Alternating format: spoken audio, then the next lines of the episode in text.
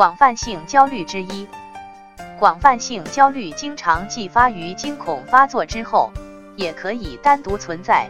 来访者经常会伴随有一些强迫观念和社交方面的问题。据我咨询实践中的体会，形象一点的来说，感到这种焦虑和怕是一种客观存在的负性能量。换句话说，它们等同于物质属性的，它的产生、发展和消退是完全遵循物质世界的客观规律的，绝不是可以被平白无故的、一下子的被一笔抹杀掉的。我们必须明白。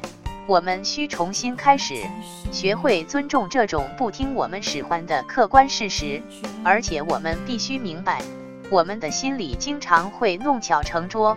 事实证明，心理经常起到了对其煽风点火的影响作用。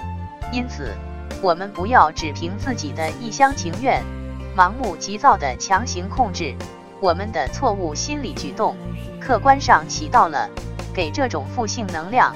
维持燃料的功能。心理学是一门科学，必须遵循其消退规律，不可盲目。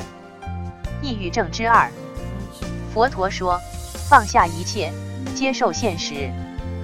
抑郁是一种客观能量，任何人都别想一下子把其一笔抹杀掉。我们要学会尊重，学会忍耐。人生百年，生命如此短暂。一百年前的人，各位请问，他、他们现在何处？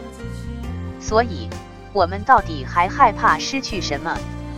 只要你尽力，最终还是失去了，那就是你无法掌控，也无法逃避的天意了。不要怪罪自己，因为你也不想这样。不要着急死，几十年后你会死一万年的。到时你想活都不可能，急什么？活下去，看看到底都会发生些什么。事实证明，最终你会好的。社交恐惧症之二，社交恐惧症不是患者的错，它多半只是一种环境病。在社恐者的性格中，多半都有胆小、依赖、被动、软弱、过于仔细。缺乏社会锻炼等现象，查其成长环境问题，多半都有长辈严厉、过度保护，从小缺少独立、主动的人格成长环境，多有不自由感，很少接触社会，被长辈压制等。当个体天然的主动向外界探索的独立要求，屡次受到长辈的压制时，日积月累。个体向外拓展的自然动力得不到抒发，则被迫的自然转向内部。个体逐渐的学会了一种对外界的被动依赖的生存模式，内心俨然成为了一种父权奴隶的思维模式。这是一类典型的社恐形成模式。当然，并非所有的都是如此。那么，如何才能重获独立、自信、主动？灵活呢？强迫症之二：一、重理论轻实践是强迫症的通病。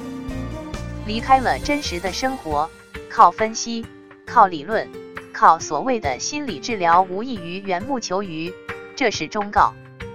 二、生活却是最好的药，空虚、封闭永远没有希望。三、强迫本质为空，自寻烦恼。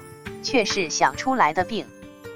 四，强迫症患者都很被动，很僵化，目光呆滞，反应迟钝，一般没有一些强力的冲击手段，则是很难重获活力的。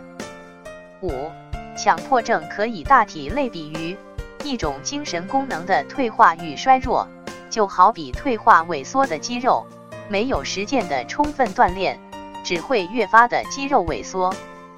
六，强迫症也不必悲观，也并非致命的疾病。